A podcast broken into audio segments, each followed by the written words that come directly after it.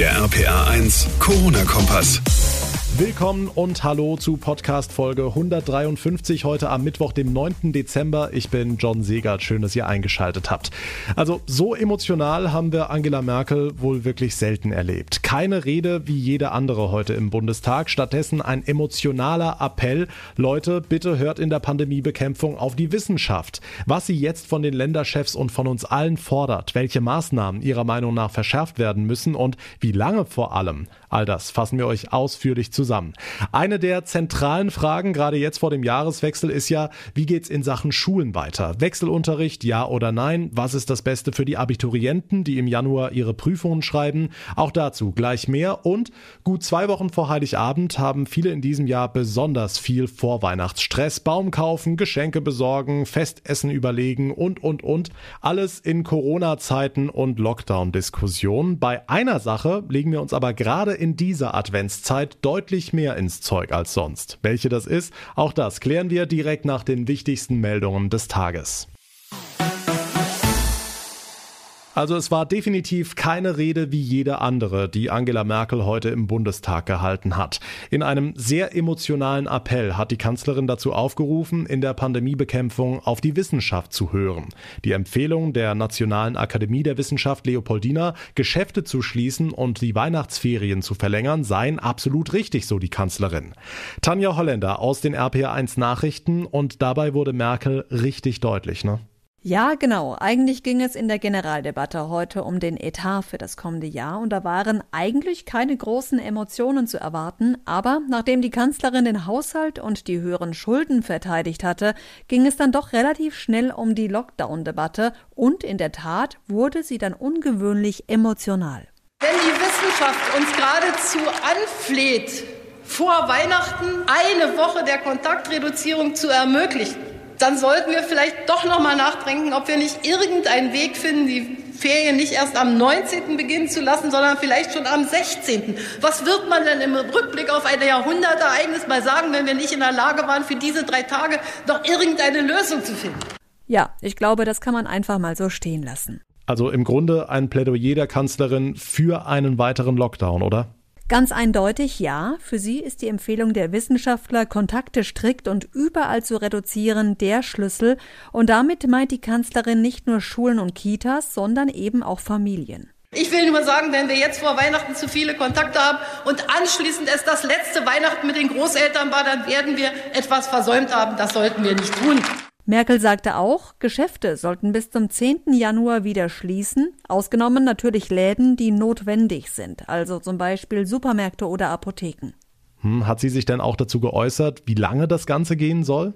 Naja, es wurde immer wieder der 10. Januar genannt, auch von Merkel selbst, und das war ja auch schon so von einzelnen Länderchefs als Datum zu hören, aber die Kanzlerin spannte den Bogen dann doch noch etwas weiter. Wenn wir ganz realistisch sind, die Winterzeit geht bis Mitte März. Das ist eine überschaubare Zeit von Anfang Januar bis Mitte März. Die kriegen wir hin. Wir werden dann nach menschlichem Ermessen einen Impfstoff haben. Dann wird sich das von Monat zu Monat verbessern und wir müssen jetzt uns noch einmal anstrengen.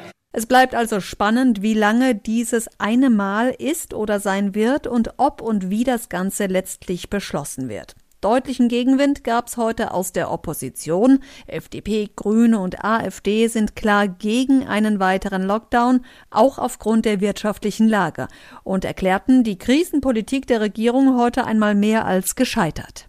Okay.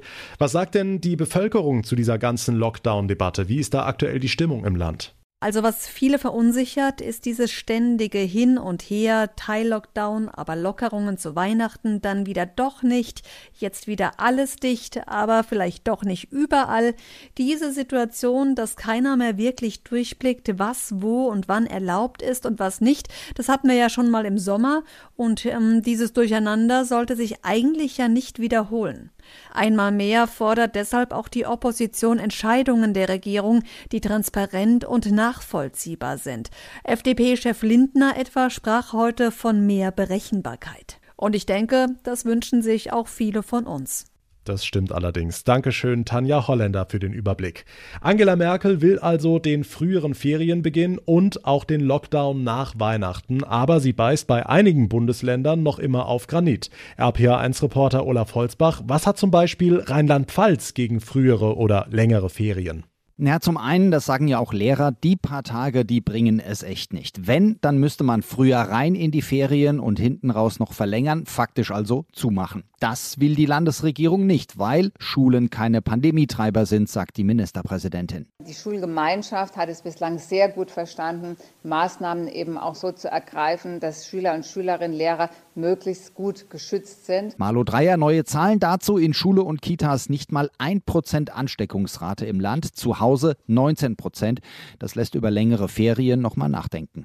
Okay, aber mehr Wechselunterricht wird doch kommen oder ist das noch abzuwenden? Ja, wahrscheinlich nicht. In Kommunen mit hohen Inzidenzwerten haben wir ihn ja schon. Heute wurde bekannt, dass auch die Abi-Kandidaten nach den Ferien zu Hause bleiben und erst zur Prüfung kommen sollen zu ihrem eigenen Schutz. Aber die rheinland-pfälzische Bildungsministerin Stefanie Hubig. Das Hybridmodell ist offen gestanden nur die zweite Wahl. Wir sehen auch, dass natürlich noch nicht alle Schulen in dem Maße digitalisiert sind, dass das völlig ähm, unproblematisch läuft.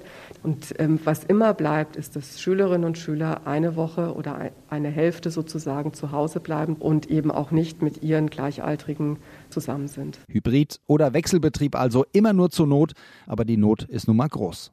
Die Diskussion um den Corona-Schulfahrplan ins neue Jahr. Morgen schalten sich übrigens die Kultusminister der Länder zusammen. Den Vorsitz hat Rheinland-Pfalz. Dankeschön, Olaf Holzbach.